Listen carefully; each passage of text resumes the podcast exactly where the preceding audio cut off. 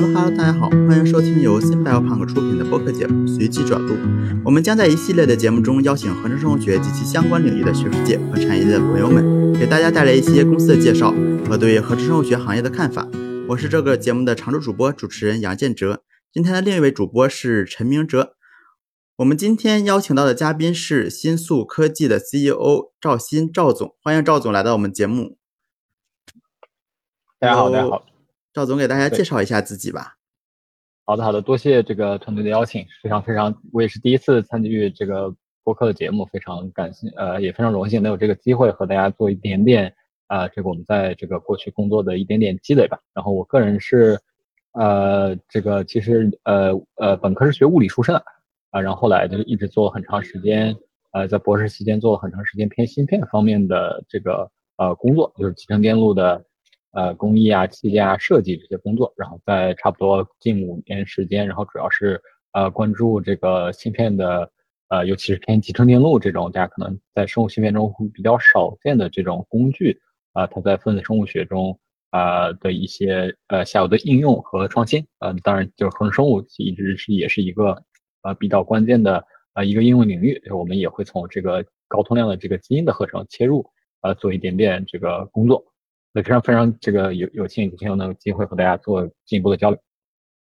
好，感谢赵总。那您能给我们介绍一下新宿现在主要的工作是在做什么吗？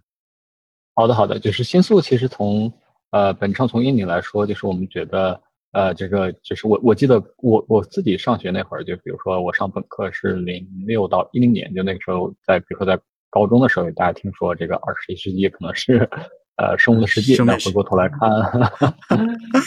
晚晚晚到了二十年吧，所以坑了一大波人，坑的比较惨。但是它确实是呃，但是从放在美国的尺度上来讲，就是这句话大概是对的，在国内肯定也是对的，可能晚来了二十年吧。啊，但是就是近二十年间，大家会觉得它晚到之后，一个可能非常重要的事情就是分子生物啊，就是在分子层面上围绕这个分子生物时代的中心法则啊，从 DNA 到 RNA 到蛋白啊，在各个呃分子的，当然从序列呃从测序开始，包括结构功能呀，就是用各种表征方式去理解它呀啊，当然有有各种各样的方式，到后来测序技术的极大的进步啊，就大家也看到，确实是呃在这个分子生物层面上有非常非常多重要的信息。啊，它就对我们的生命健康是一个非常非常重要的领域啊。然后最近也是用，比如说用 AI 去啊驱动去做预测、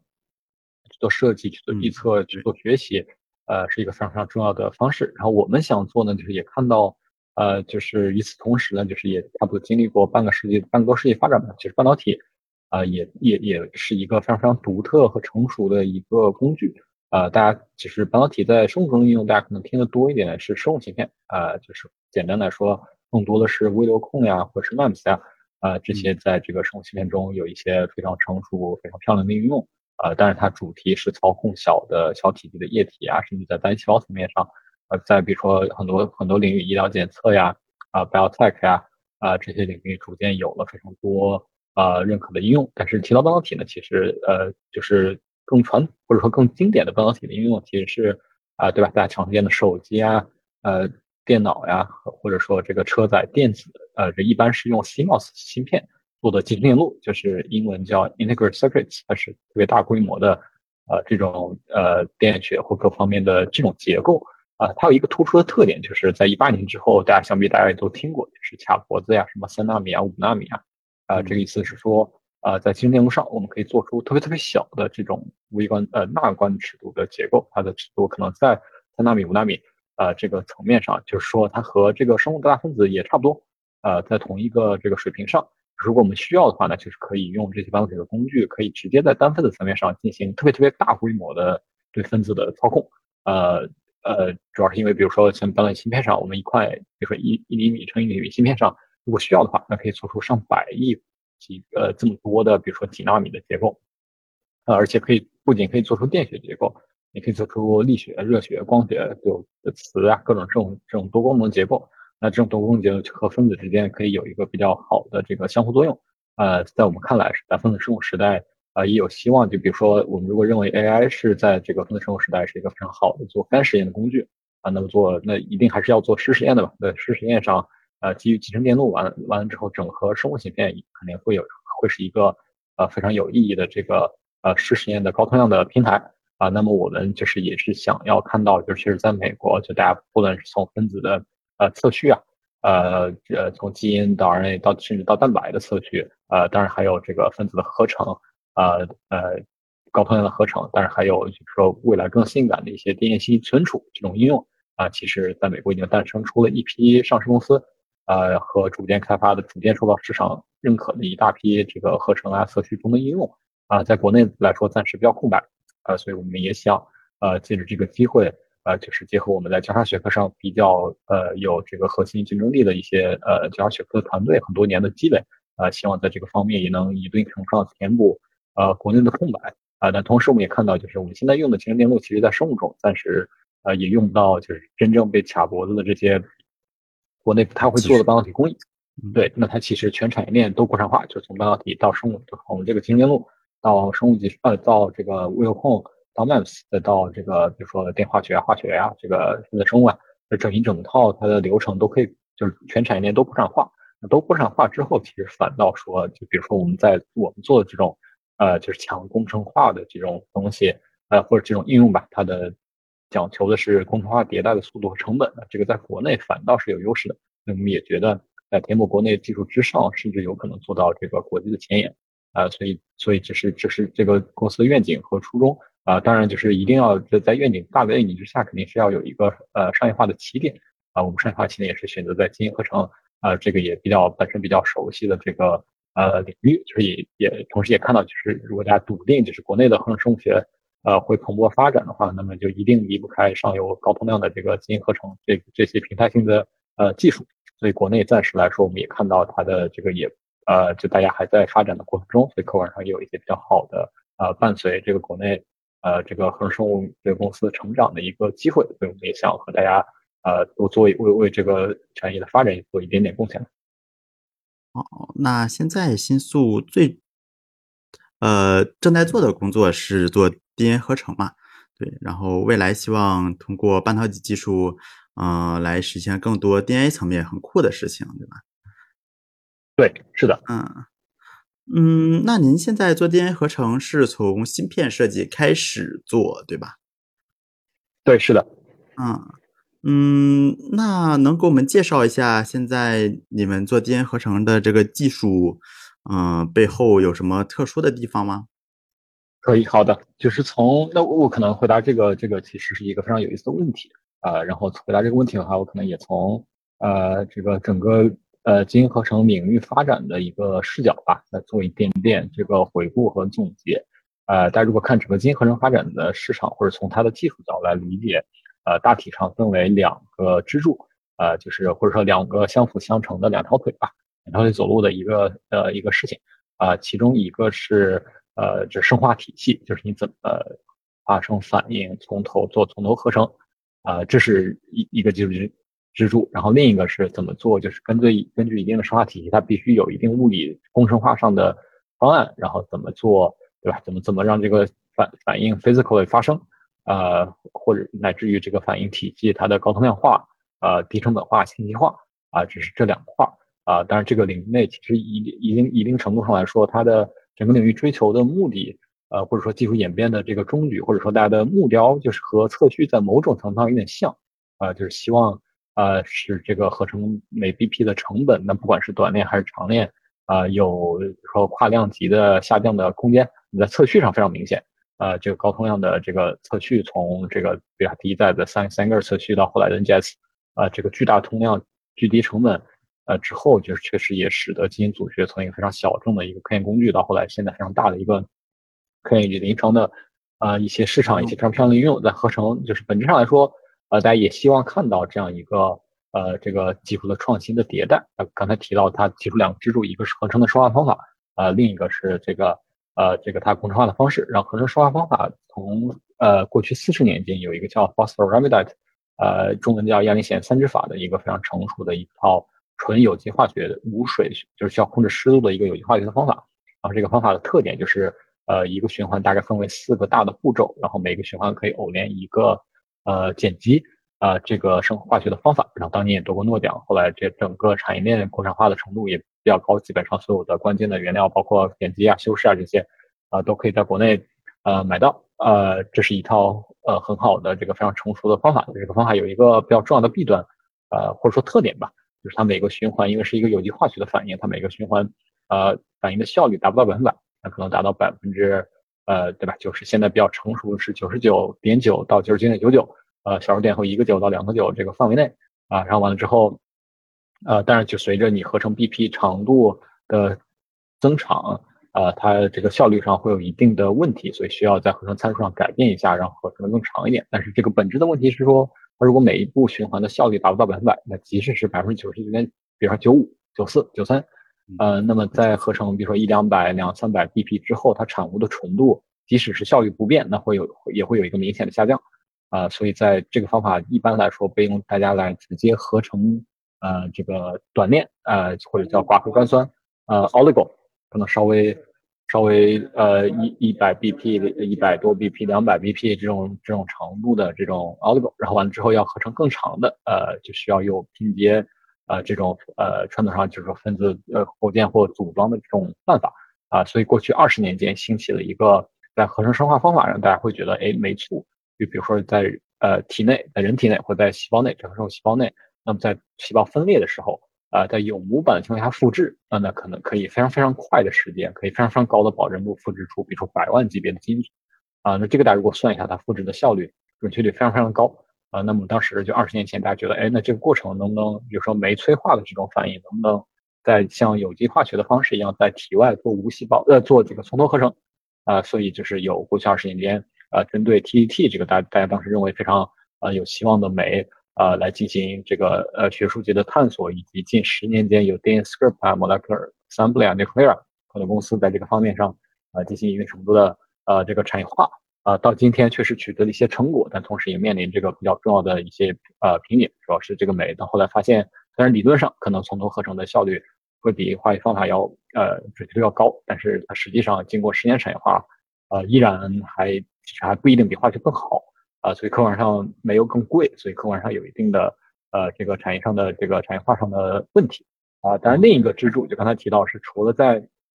这个生化方法上呃创新之外，当然给定一个生化体系，不管它是化学，不管是酶促，那怎么去降成本呢？就是需要呃缩小这个反应的体积的，让很多反应同时进行嘛，就合成不同的基因序列啊。那这个围绕工程化方法上呃也有这个呃大概是几种呃三种不同的这个。呃，思路和想法，那其中最成熟的还是这个注释合成，呃，就在这个这个这个就是在呃，比如说简单来理解啊，就像类似于在这个孔板上，比如九十分孔板呀，或者说多一点幺九二这些板子上啊，然后供动力发生这个生化的反应啊，那在这个之上呢，下一代就是呃，叫像 Twist，呃，从安吉伦出来的这家呃合成生物上游一个非常标杆型的公司，呃，就是用。呃，硅片上挖洞以及用高通量喷头的方式来取代就是人工板和滴管这种比比较自然的生化体体系，做出了这个非常漂亮的机械式的，我们统我我现在更愿意称之为机械式的这种自动化和高通量化的解决方案。它突出的好处是可以把反应体积的位点的尺寸从毫米级别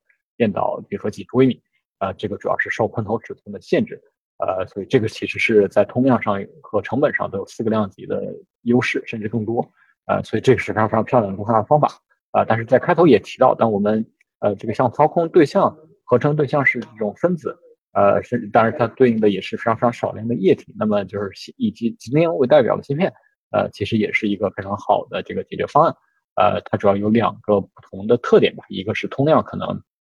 呃在短链，其实在短链合成上呃也可以更高呃。本质上是因为就是不受液滴的限制，它可以做一些比较非常非常。呃呃，就是就随着这个呃 CMOS 里面摩尔定律，就大家可以逐渐一代一代在基本上量产成本不变的情况下，把通量做的特别特别高。呃，它反应单元的体积可能做到一百纳米甚至更小。啊，那这个对于特别特别高通量建库的应用啊，或者说电信存储啊这些应用，呃，都有比较好的这个呃这个呃前景。啊，所以我们也是想要就看伴随这个这个技术发展的这个脉络，就也也也在进行。呃，芯片式的自动化啊，以及美促方面的这个呃呃技术的更新迭代和布局，那么在国内也算是可能算是第一波啊，想要走这这两条路线的这个公司。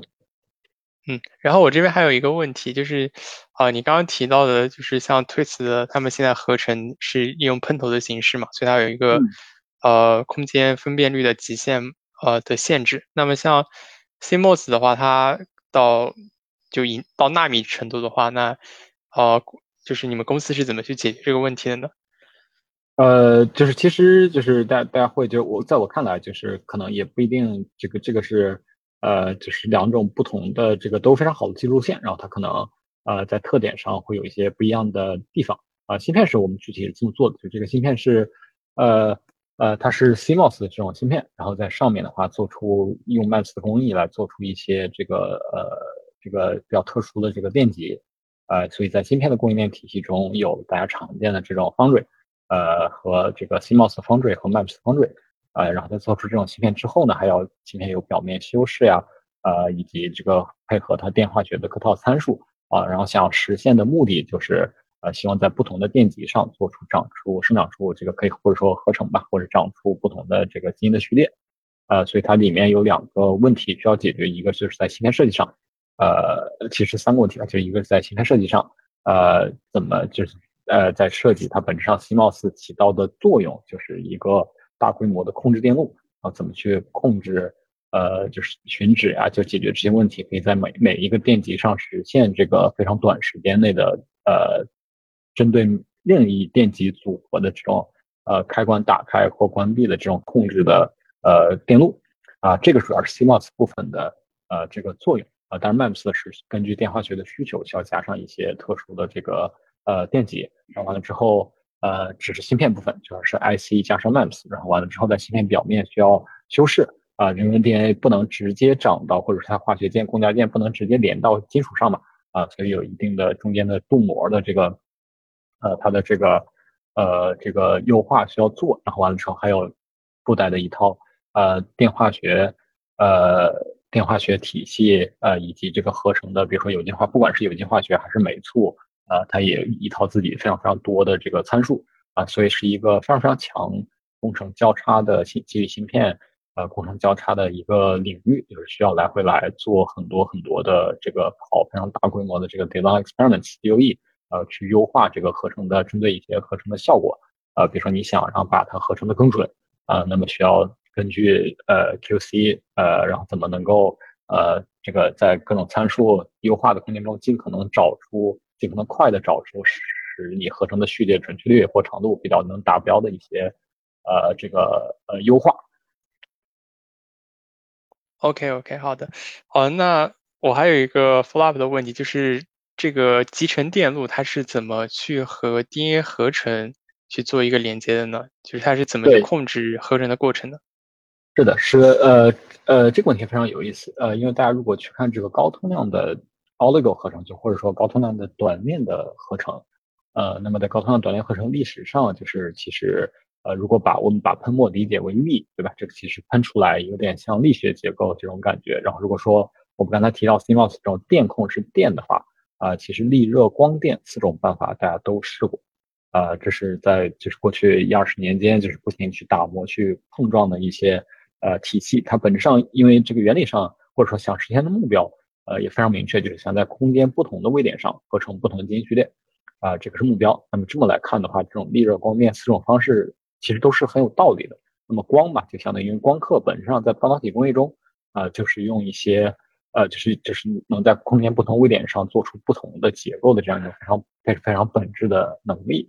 呃，那么我们其实用的这个电化学的方式呢，呃，也也比较比较容易理解。呃，它的突出的好处就跟这个喷墨法的力学一样，是基本上呃整个化学的体系呃都和这个亚历山三指法这一套非常成熟的注释反应的体系基本上一样，呃设计也没有什么呃大的改变，啊它就是电化学之所以能 work，是因为呃就是在呃亚历山三指法的这个循环中，呃其中有一步脱保护 deprotection，呃需要把 DMT 的这个保护基团脱成 OH 相机。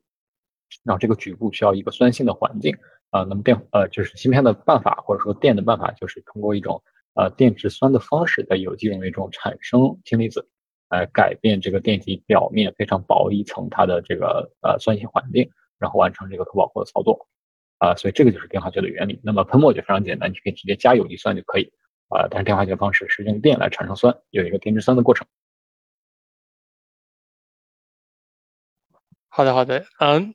那现在像无论是基于这种方法，还是基于 Twist 的那种方法去合成的，都是依然采用这个呃，就是化学催化合成的原理。那它是不是还是没有办法说就解决那个当我合成比较长链的时候，它的准确率会下降的这样一个问题？对，是的，其实合成长链，呃，对，呃，合成长链，因为它每个就是大家说的很对，呃。呃，在化学层面上来说，它的准确率确实限制于这个化学体系，对吧？它就很难有机化学反应，就是很难发生百分百都能完全正确的这个发生，啊，所以这个就是本质的一个合成长度的限制，啊，但是酶促也目前看起来没有什么明显有突破的这个可能，因为其实化学已经蛮高了，啊，所以这个看起来进行和突破也不是特别的容易，啊，但是长链我们还是会做的，怎么做呢？就是呃，通过拼接的方式，啊，就是通过。呃，这个电化学的方式，呃，不管通过什么方式，先合成短链，然后完了之后把短链进行拼接，呃，这个拼接或者说构建或者说组装，呃，其实有很多很多个生不同的生化体系，呃，就是在微机中可能也就十一，我忘了是十一还是十四种，包括大家常见的 PCR、PC，呃，这种办法，呃，包括 Golden State 还是 Gibson Assembly 有很多这种呃生化体系供选择，呃，但是国内还是这个 PCA 为主。啊，像金穗啊、金微智，大家都提供这种比较成熟的这个服务，呃，所以合成长链的话，还是需呃，它是需要呃，这个呃，传统来说是一个手工，就在合成短链之后，呃，需要有一个拼接的过程，而且这个拼接经常是手工进行，还有分立的 PCR 仪，呃，就是顺序一条一条去合成这个，把很多短链拼在一起拼成长链，啊，所以这个呃高通量的长链合成，就是在没有办法进行直接合成长链的情况下，就需要用短链。进行啊拼接啊，所以这个高通量长链的意思就是说，需要大家想办法把就是从短链合成合成完了之后，怎么去进行长链拼接这整一套，包括可能的纯化和纠错的步骤，都给高通量化啊，所以这个就是长链合成上现在主要的技术创新的或者说技术创新的目的吧。嗯，那您刚才也说了，呃。包括新速采用的技术路线也好，褪色产采用的技术路线也好，大家的成本会有多大的差别呢？呃，这个成本上，大家其实也可以有直观上有一个分析，就是其实，呃，比如说发生一次反应的成本都差不太多了，呃，所以就是如果大家核算，可能比较对于某些应用来说比较重要的一个指标是，呃，比如说每 BP 呃这个合成的成本。呃，这个其实一个比较好的理解的方式就是它可能会，呃，就是这个合成的每 BP 的成本和通量密度，呃，成反比。呃，当通量密度越高的时候，它合成成本会越低。呃，这这个是比较典型的半导体中就是摩尔定律带来的这种，当你反应体系越来越小的时候，它成本会相应来说有一个比较明显的这个基本上是呈线性的一个下降。对，这基本是这样。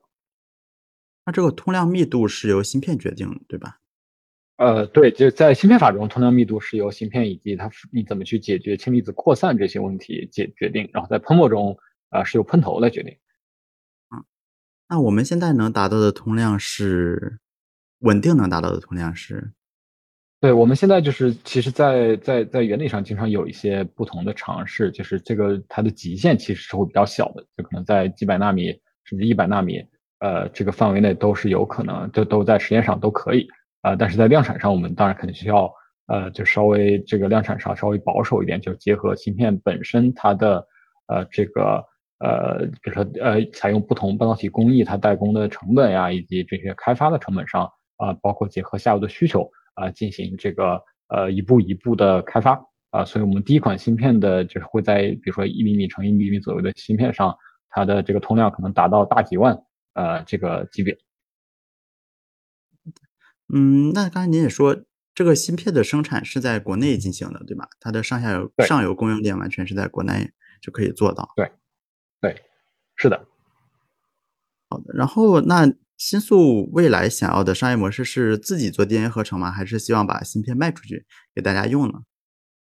对，这也是一个我们一直在考虑的问题。当然，我们也也更想知道，就是呃，我们一直一直也在了解这个，我们具体怎么做？呃，分为两呃，从有两个层面的考虑。呃，一个层面就是我们能做什么，第二个层面是客户需要什么。呃，我们能做的事情就是，呃，刚才也提到，像芯片这个比较有意思的一个特点，啊，就是除了在通量上可能有一些优势之外，呃，就是呃，它这个芯片是封闭式的体系，呃，像微楼啊、通道啊这些东西都是可以比较好的这个封闭，就是用这个呃在封闭体系中的，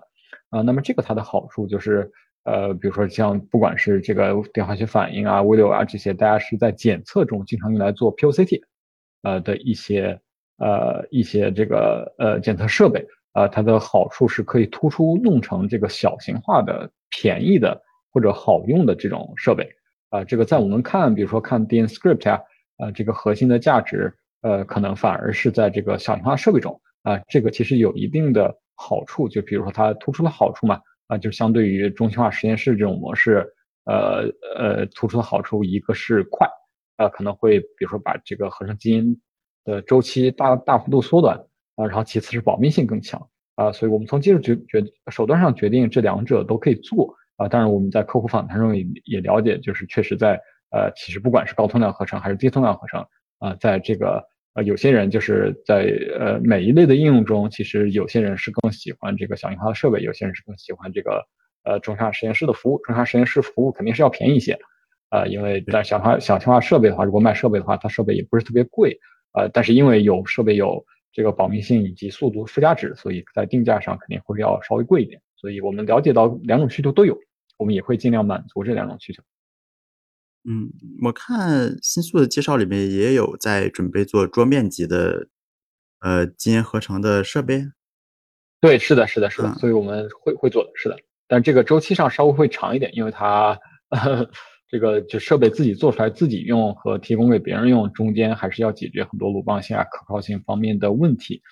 嗯，那设备要面临的还有一个问题就是，现在的化学合成法在芯片呃层面上操作了，还需要恒温恒湿的一个环境吗？这个设备？呃，对，这个设备其实就是包括像这些需要，比如说 PCR 仪，拿这个来做举例的话，其实也是需要一定的温控和。呃，就是这些模块，所以我们在封闭式体系中会尽可能维持环境的稳定，所以也会有这方面的呃这个考虑。呃，就这个在我们看起来，呃，酶促就比较有吸引力。呃，它虽然就是合成的长度和这个准确率上确实相比于化学还会有一些问题，呃，但是它突出的好处是反应体系比较简单，啊，所以可以更好的做出小型化的设备，而且它反应相对来说，比如说化学需要控湿度。呃，但是美素来说，本来是就是水相的反应，我觉得这个方面上会稍微好一点。我们也在内部评估，呃，是在小型化设备的时候，到底用哪些哪个反应体系会更好。呃，所以像华大现在他们在做这种桌面级的测序仪呢，可以说，那我们可以说，就新速的一个短期目标就是去推出这种桌面级的，哎，这种随身携带的合成仪，是吗？携带合成仪，对，就这个在我们看起来也是一个比较有意思的补充。啊，它本质逻辑其实就跟测序中一样啊，3D 打印呀，这个呃打印机啊，其实都是，呃，其实都是这个相同的主题，呃，就是各有用处。呃，像这种桌面化的，它确实是能，比如说它如果能成本能控制住的话，也比较便宜。呃，那么肯定呃，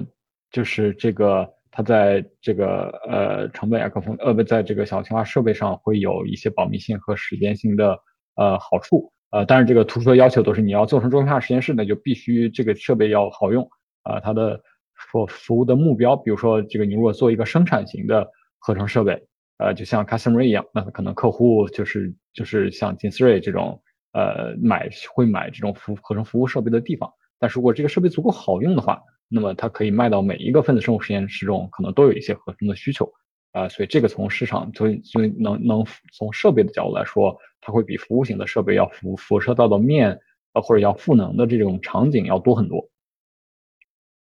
就将来可能合成生物学实验室也不需要再去定基因了，就自己顺顺手就合掉了。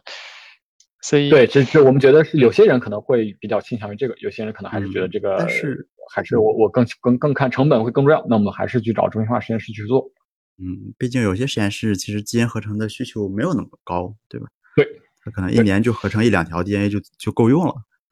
是的，对。那那比如说，如果我要去合一个基因的话，那哦，我需要给这个机器要喂什么东西呢？就呃，就是在还没有在设想中。对对对，在设计上还是就是像我们已经其实已经做出了这个小型化的样机啊，它本质上就还是那些化学的试剂，所以我们也会做一些定制化方面的这个事情。然后，然后就是序列的话，就是通过程序输进去，然后就它能够自动去合成。是的。哦，那现在哎，贵司已经有样机了，可以介绍一下吗？哦哦，对，其实我们是的，我们的样机其实在逐渐开发的过程中，然后这个算是应该算是，我想这个严格定义上，因为这种非呃医疗管制的这种器械，其实我我理解它的这个大家可能对样机各个呃它的这个呃定义会不是完全一样。啊，所以像我们的这个就主要意思说，就是有一台设备放在那里，它可以完成呃这个合成的自动化以及电化学的自动化。啊，所以我们现在主要的作用是，就是因为芯片各个参数需要快速的工程化迭代来做优化。啊，所以我们这个样机现在主要是内部来做完成这样一件事情，然后等这个芯片的合成的效果足够好了之后，啊，然后可以再解决鲁棒芯的问题，就可以对外出手。OK OK，那它现在的呃主要调整的还是芯片的设计是吗？呃，就是其实从就是有从芯片的设计到呃芯片的表面修饰，再到电化学的参数，再到化学的参数，其实要调整的参数非常非常的多啊。OK OK，那现在的这个样机的呃包括合成的长度和准确率大概会在一个什么层次呢？对这个在优化过程中，就我们有一些信息可能还是呃暂时保密会稍微好一点，但是在年底或者很快，就我们会有一个比较好的这个呃对外的公布，大家敬请期待。那很快就能看到了。好的，好的。是 的是的。嗯，那哦，我还有个好好奇的问题，就是我们做完 DNA 合成之后，那我们的准确率是如何检测的呢？是不是 DNA 合成和 DNA 测序是密不可分的？是的，是的，像呃合成的检测就是呃，其实大家如果去看业界呃，就不管是不是高仓量的，就是 QC，其实呃都有一些非常标准的程序呃，比如说引物发货上，一般来说比较标准的这个 QC 的呃流程呃，或者说质检呃或者说 QC 的报告是依赖于这个质谱呃 mass，嗯呃要打一个比较好的这个这个 mass，呃当然就是在内部做我们做 QC 也建立了自己一套内部非常复杂的根据。呃，因为就是在在做研发过程中嘛，就是你需要把合成的这个呃做得更好。那它 QC 呃有有大概三套标准，就是从呃 mass 质谱到这个比如跑焦呃到测序，其实都是需要的。啊，测序当然是最准。呃，它可以比如看出每一个序列它上面的，就就如果可以的话，就看出每一个 BP 每个位点上是不是会有一些突变呀、缺失啊、呃这个呃添加呀这些错误。呃，但是测测序因为就是需要组装，呃就是它本身是不是特别。容易做的事情，所以相对来说周期会更长一点啊。像我们现在其实已经呃对外提供引物和基因合成的服务了，但暂时是没有高通量的模块啊。希望尽快推出这个高通量芯片呃的服务啊。然后在这些这个呃就是大家会常见的这种低通量的服务上，呃不管是基因还是引物也好，就是我们的 QC 标准和业界都是一样，像引物是以 mass 为主，然后这个基因的话会有测序报告。那我们现在提供的这种低通量的服务是也是基于我们的芯片是吗？呃，对，低通量服务其实暂时没有，还没有芯片，因为芯片还在就是量产是有一定的周期和过程，所以我们会呃希望也能尽快推出啊这个芯片式的高通量的服务。啊，所以现在我们就因为就是内部呃或者说这个芯片优化过程中呃这个低通量服务是必经之路嘛，嗯。啊，所以包包括这些化学的参数呀，这个分子构建的流程呀啊，其实都是需要这个本质上。芯片做的事情就是把这一套流程给芯片化。啊，所以在芯片外，我们必须首先要知道这些该怎么做。啊，所以因为这个目的，我们也建立了一支呃引入到这个服经营服务对外服务的力量，所以现在也已经开始呃对外服务提供有一些客户呃在我们这里反馈还不错呃，所以暂时他用的技术肯定还是比较呃正统、比较标准的这些流程呃，等我们芯片出来之后呢，会慢慢呃取代这些呃这个手工劳动密集型的地方。对，所以说现在低通量还是一个人力密集的场景，对吧？对，就引物来说，相对来说，呃，相对来说，呃，还好一点。像就是呃，对吧？就是这个做基因 PCA 这套是更更更那个呃人力密集的事情。好，嗯，而且做基因合成的公司，其实服务也是非常。需要人力的一件事情，对吧？是的，是的。嗯，那我看看啊。哦，我有个我有个问题，就最近那个再创那个他们推 DNA 存储特别火啊，就我想我想听一句赵总就是怎么看 DNA 存储这件事情，然后贵司会不会有相关的业务之类的？对我们觉得，就 DNA 存储是一个非常非常有意思的事情。这个主要是国家也比较重视这个呃领域，在“十四五”规划中有相应的明文的呃明示，就说这肯定是一个非常重要的方向。呃，在美国嘛，就是我们看到呃，包括这个呃 Twist 呀这些，其实跟微软有很多年的合作，想要在这个方面进行一定程度的呃布局和创新。啊，包括国内也有中科太原呀、密码子呀一些非常同行，呃，想要在这个方面进行。呃，一定程度的创新，因为电信存储其实最终还是一个系统级的解决方案啊，编码、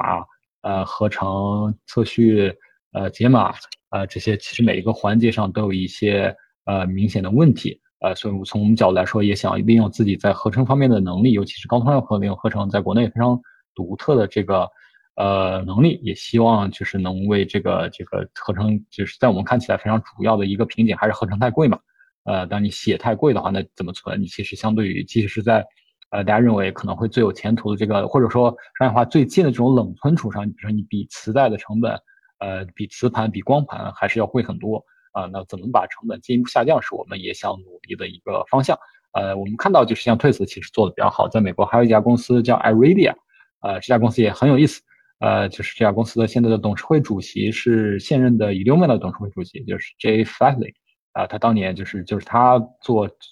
呃，是呃把这个呃 Illumina 做出关键，从 Microarray 做到 NGS 这样一个转型，所以他现在也是 Illumina 呃 Iridia 董事会主席。啊，说 Iridia 在半导体方在电讯存储方面跟美光有合作，跟 Micron 一个半导体存储公司呃合作，所以我们也觉得这个这个方面来看，呃是一个非常非常有意思、非常非常有前景。那我们可能就因为我本人是做半导体出身的，所以也比较我就深刻的知道，就是打磨一款成熟的存储产品。呃，在呃可靠性啊，在成本啊，在这个各方面能做好，其实是有非常非常长的呃路要走。然后其中有一些关键的问题，暂时我们感觉还没有，呃，尤其是比如说合成的成本上，其实还是需要进行很多这个创新的。啊，所以也想在这个方向，呃，为这个这个这个产业以及学术进做做一点自己的贡献来。哦，那。大概可以就是给大家一个呃数量级的概念，就是如果我们现在做冷冷存储的应用的话，呃，目前用磁带或者是呃光盘的方式和 DNA 的方式，它的一个成本的数量级大概在什么层次上呢？对，就是这个这个是我们一直想想去了解的方向，但是就是感觉大家给出的数字可能还不是特别一样啊，所以具体是多少，我们其实可能还要还要再做一做详细的分析，但肯定是有几个数量级这个这个感觉的。对，因为他们说就是测序的呃成本是一个呃非常快速的下降，但是合成的成本大致是一个线性的下降，就还是以提高通量为为基础去去降低成本的。对，那这个的话用用性的下降去做到这种数量级的跨越，还是感觉还是有一定的困难程度在这里。对对是的，所以就是在我们看来，就是半导体，呃，尤其是像用喷墨还是比较难嘛，因为喷头这个这机械式的结构，你想要和半导体的存储竞争还是挺难的，呃，所以就是我们觉得，呃，用 CMOS 这种方法，呃，确实还是呃一条就是确实可以大家可以考虑的一个比较有希望的方向吧，但是它其中也有自己很多呃工程化的问题需要解决，所以我们也想啊在这个方面做一点点尝试吧，啊，但确实这个领域非常非常非常有意思，国家也非常重视。呃，但是确实难度也比较高。那我们聊现在就是就是主要是聊新素做呃 DNA 的合成这样一块业务。那就是新素它本身的愿景是怎样的呢？就是它有没有去思考去做一些其他的相关的事情呢？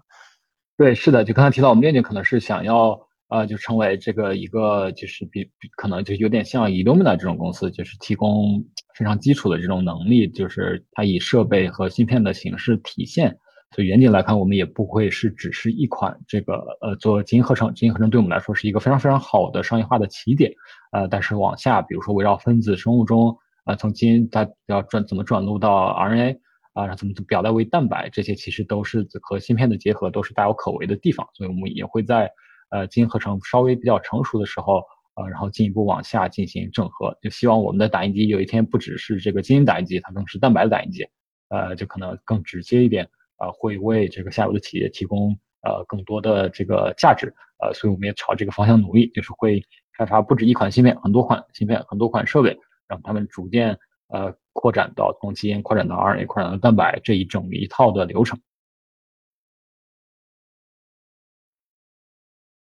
就是类似于那种，就是所有的呃生命的原料，你都可以给它打印打印出来。对对，可以打印，对，可以先把它高高通量打印出来。是的。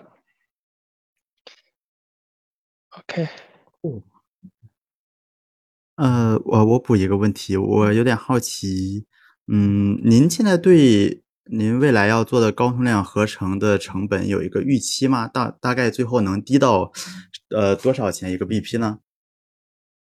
呃，就这个可能我们希望就是希望，但希望总是比较的这个美好，呃，希望总是美好的。因为我们希望能在现有的基础上，不管是短链还是长链，啊，至少有量级以上的提升。呃，比如说现在长链可能是，呃，对吧，几毛钱，我们可能希望有量级以上的提升。啊，当然这个达到那个的过程肯定是不会是一帆风顺的，有很多 这个问题需要慢慢去解决。嗯，您也说您是工科背景，那为什么后来选择来做这样一个跟生命科学领域交叉的呃方向呢？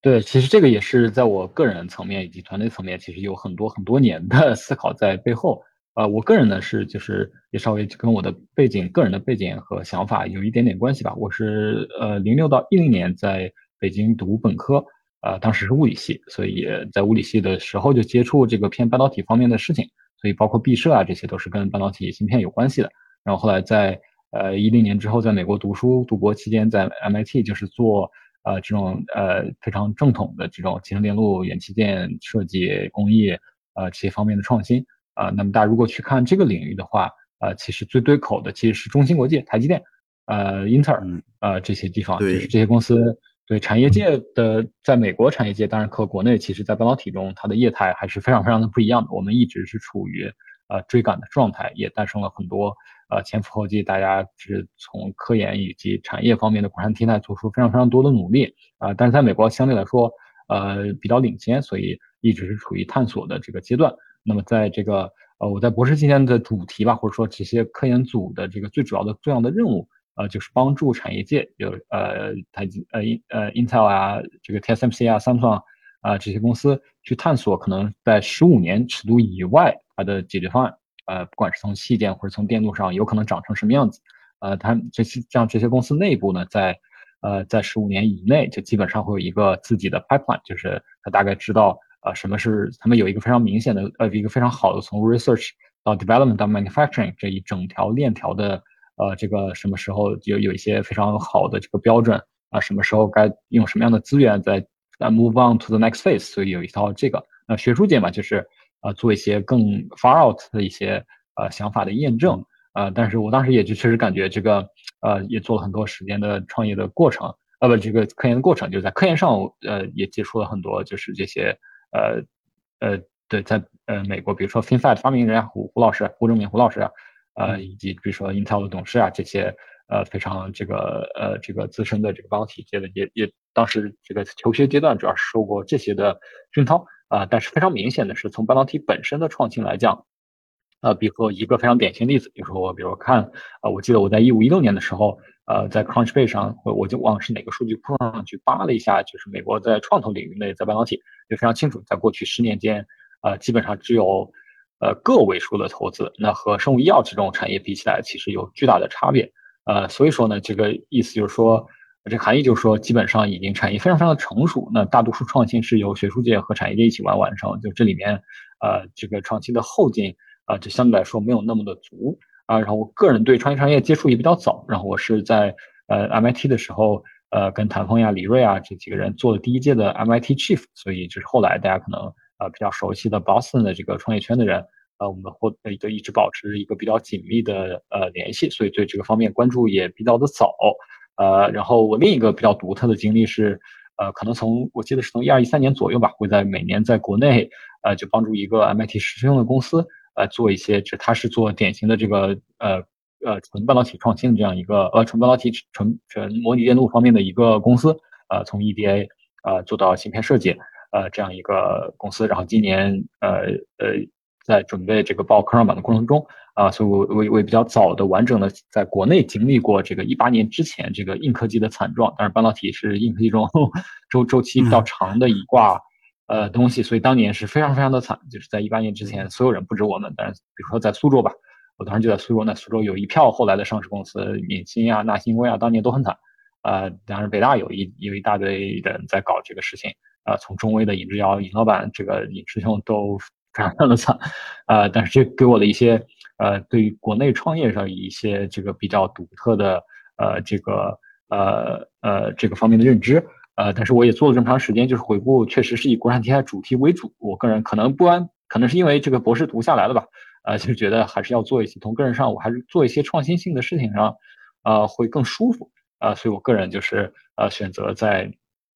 毕业，就是一六一七年左右转型。就是如果站在那个时间点上，就是我刚才提到，呃，比如你看看创投圈的呃这个表现，就知道其实呃半导体本身逻辑发展来讲，其实在做交叉学科上啊是一个非常非常好的这个方向。那其中一个非常非常重要的领域就是呃生物医药方面的这个交叉啊，所以我从那个时候开始就是进行。呃呃，在生物以及医学两个层面上进行这个 转型，啊，当时也拿到了美国 NIH 的一些呃这个呃资助，啊，所以我完成这个转型，进行这个检测方面一些创新的呃探索，呃，所以完了之后，在呃去年年初的时候回国，然后开始呃相当于把美国那家公司搬回来，然后继续在国内继续这段里程，在中间呃确实也。呃，非常非常的有意思，在这个也经历过不同这个产业呃不同产业界大家非常非常不一样的思路和这个呃思维的方式啊，这个给也就比如说从工程化角度来说，呃，当然我最开始物理的，所以从从理论上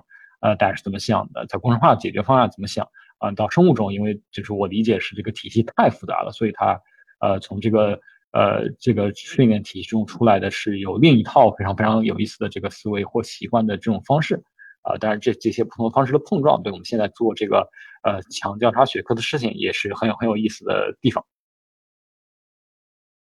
好，那您也说您在美国之前也有一段创业经历，对吧？对，美国的创业思维和国内的，您觉得会有有什么区别呢？或者说大家的思路会有什么不一样吗？对，其实就是这个差，这个差其中的差别，还是也不能叫差距，因为就根据国家所处的不同的状态啊，大家。呃，这个从从相关从业人员的这个经历上还是非常非常不一样，所以他呃能做的事情也非常非常不一样。其中有一些就是在我看来非常非常典型的事情吧，比如说在美国，当然也是取决于资本市场的情况。当然，在一般来说，嗯嗯，美国因为毕竟技术其实不管是生物技术啊、半导体啊这些，呃，毕竟发展的早嘛，所以相对来说成熟，它也没什么可以模仿的。呃，所以基本在美国那个 ecosystem，尤其是偏创投。呃，基本上是要做前沿技术的，就尤其在技术这块儿做前沿技术的商业化，呃，所以在美国经常能看到一些例子，就是在技术上也有不确定性，在商业上也有不确定性，呃，那么这个相比国内传统来说，在尤其在技术领域是做国产替代，就做的事情是商业上也很确定，技术上也很确定，就基本上是执行为主的，呃，资源执行为主的这样一些呃事情，其实它形成的整个 ecosystem 是非常不一样的。呃，那么在美国呢，其实让大家看也也是，比如说风投这些体系，呃，确实也非常的呃时间长吧，啊，他们就是形成下来的格局，什么样的人看什么样的基金，呃，就什么样的基金投什么样的事情，呃，这个相对来说会固定一点，就不像我国，其实呃就经常会发现，就是所有的基金都投同一个事情，啊，然后完了之后过了之后，呃，再换下一个事情起来之后，又大家都去看，那这样造成的一个后果就是他们确实在基金，比如说在创呃在创呃基金层面上。有很多人就是很多年在在基金层面上深耕这一个领域，啊，所以有有一些就比如说当年可能是比如说应该是去呃二十年间就他们的同学就这些基金，比如说这些这些非常资深的人，他们的同学都是这个各大学校的呃非常资深的教授啊，产业界的呃这些非常资深的人啊啊，但是他们在基金就是伴随这个整个 ecosystem 的成长，呃，所以在那个上面我们看到就是他们在呃。这个长处确实是在探索这个技术的，呃，出路，技术的商业化上确实是还是蛮不一样的，呃，跟国内很长一段时间以来国产替代的逻辑还是不是特别一样啊？那些你怎么去一步一步验证，呃，一个不是特别确定的商业的需求，怎么一步一步去 de-risk 你技术上的风险啊？其实形成了一套非常非常有意思的逻辑，呃，比如说我们当时进行的一些训练，呃，就是说他让让我们非常早的时候去大规模访谈。呃很多客户他到底需不需要你这个东西？因为就学术圈出来的人很呃很可能犯很大多数人会犯的一个错误就是认为这个技术非常非常的重要啊，但其实在商业社会中它未必能解决这个客户的问题。呃，这个当然从国产替代逻辑来来说，其实并没有那么的明显，因为一般来说人类的需求在大的层面上，比如说人家想要芯片，我们肯定还是要要芯片的啊，所以这个不存在就是不存在这种商业上的不确定性问题。呃，但是在美国讲，就是需要去一步一步验证，就是你技术上可能有哪些风险啊，你怎么去应对，然后你商业上有哪些风险啊，你怎么在没有没有做出呃这种商品的情况下，怎么一步步去这个验证它需求确实存在的，或者说。呃，存在之后呢，客户到底想要什么样的 feature，想要什么样的 spec，啊，这个是都是处于定义的过程中，因为它毕竟是没有什么可以参考的地方，啊，所以这些训练其实是呃非常非常有意思的这个地方。嗯，那您最开始回国创业的创业的时候是怎么跟投资人去介绍您的呃这个项目的呢？是怎么让国内的投资人理解的？嗯。是的，就这些，我们也看到，呃，就我个人其实做这件事情本质的原因，也是因为，就是我觉得，呃，就是在上一段的半导体中，其实，呃，那种国产替代，它，呃，从大的层面上来说，是属于国家工业化的一个，呃，呃，这个必要的，呃，工业化、城市化、城市化、工业化这个大的浪潮啊。那现在做半导体，这等效一百年前大家做钢铁，呃，基本上是一样，就是我们其实是在利用动用国家资源去做这些事情上，一直以来。是比较擅长的一个呃一个模式呃，但是我们其实一直以来不是特别擅长的意思是做技术 做技术创新，这个确实是呃或者说就是没有大家这个这个传统相对来说比较的薄弱。像我们的话，其实没有明确的一个对标公司，我就是要长成那个样子啊。那这样大家去比如说去预测市场呀，去判断你的技术成熟度上啊，就会有一些呃就碰到一些其实比较有意思的这个呃疑问和点啊。所以，但是我们还是想要坚持做一些。呃，就是呃，技术上有创新，但是它对应的市场也可能没有完全确定的这样一些事情。不然的话，如果纯从国产替代角度来说，呃，我可能不会做我现在这个事情。我要从纯国产替代的角度来说，那芯片的既定市场，呃，在很多层面上是非常非常大的，这是巨大的，是比现在能数得到的市场可能要大一个量级、两个量级啊。然后完了之后，对应的市场它可能是一部分是增量市场，一部分是一部分是存量市场，一部分是增量市场，一部分大家看得到，一部分呃就需要想象力的一些呃地方。呃，所以在技术路线上，我们其实一开始的时候也会就是走完全创新的技术路线的，后来发现啊，这可能就是在现在这个 ecosystem 底下啊，还仍然比较难。所以我们的技术路线上，前一半呃是这个呃有对标的，后一半是没有对标的。呃，然后在市场上也是就是一半是这个市场是大家看得到的，呃有对标市场，一半是需要想象力的呃这个市场，所以也是根据现在的这个 ecosystem 有一定的这个妥协吧。好的。嗯，那您也创业很久了，有什么对现在呃年轻的新的创业者的建议吗？或者说，对我我其实是的，就是关注这个领域也比较多，比较久，但是这个久呃有经验谈不上，就是完全谈不上，因为呃就我理解，在呃我国在其实改革开放也没多长时间嘛，呃就在这么三十年中有巨大的变化，其实有很多过去的经验也未必呃在新一代的时候适用，比如说我们。呃，当一八年之后，这个非常明显的例子就是半导体在一八年之前发展的模式和一八年之后是完全两种不一样的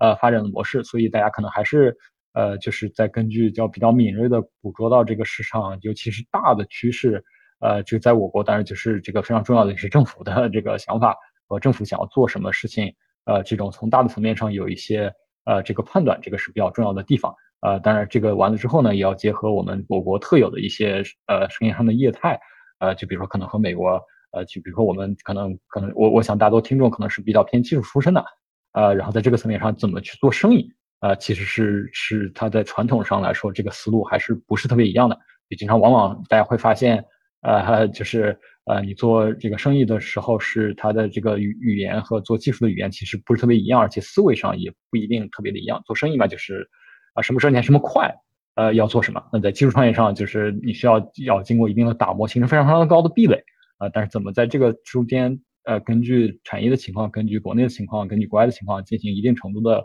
呃定制化，这个是就是呃创始人啊或者说从业者呃所必须一直在进行权衡的一些地方吧。就感觉赵总就经历了一些事情。有没有有没有一些有意思的故事可以跟我们分享一下呢？就就有创业经历中就是遇到的一些困难，或者遇到一些有意思的这个事情。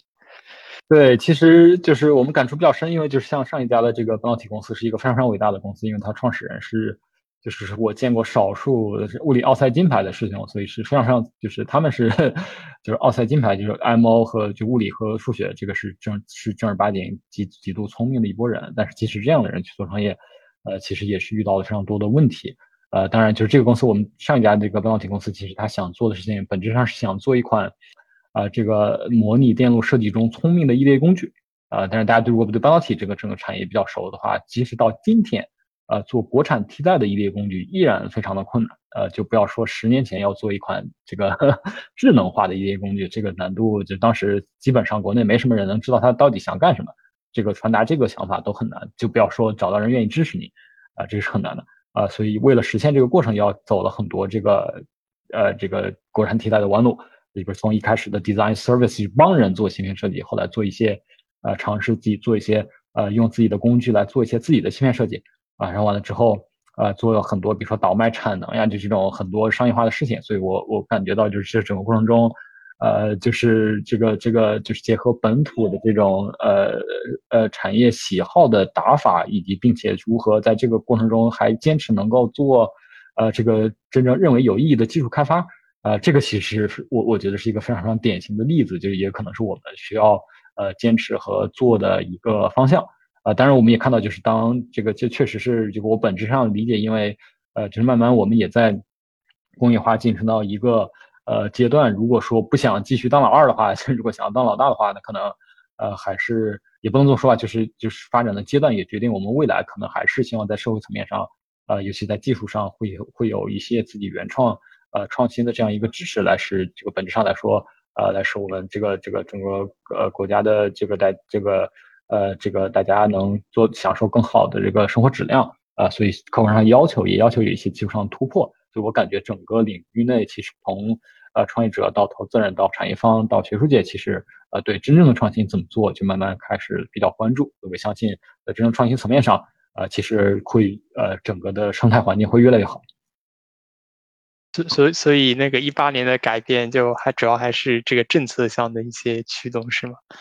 对，因为呃是的，就是在我国嘛，就这个大家会经常就是呃我国最大的力量，当然还是这个政府，政府是一个非常非常强的这个呃这个也非常有道理，就是我们确实从历史上来看，呃这个确实是处于这个政府主导，但绝对主导的这样一引领风向的一个地方啊。那么在半导体中就非常清楚，在这个之前。呃，如果想一想，就半导体它本质的问题就是产业链非常长，啊，而且验证周期非常长，呃，就是从芯片设计稍微好一点到越底层，比如说芯片设计领域到 EDA 工具，这个 EDA 工具它整个的验证周期巨长，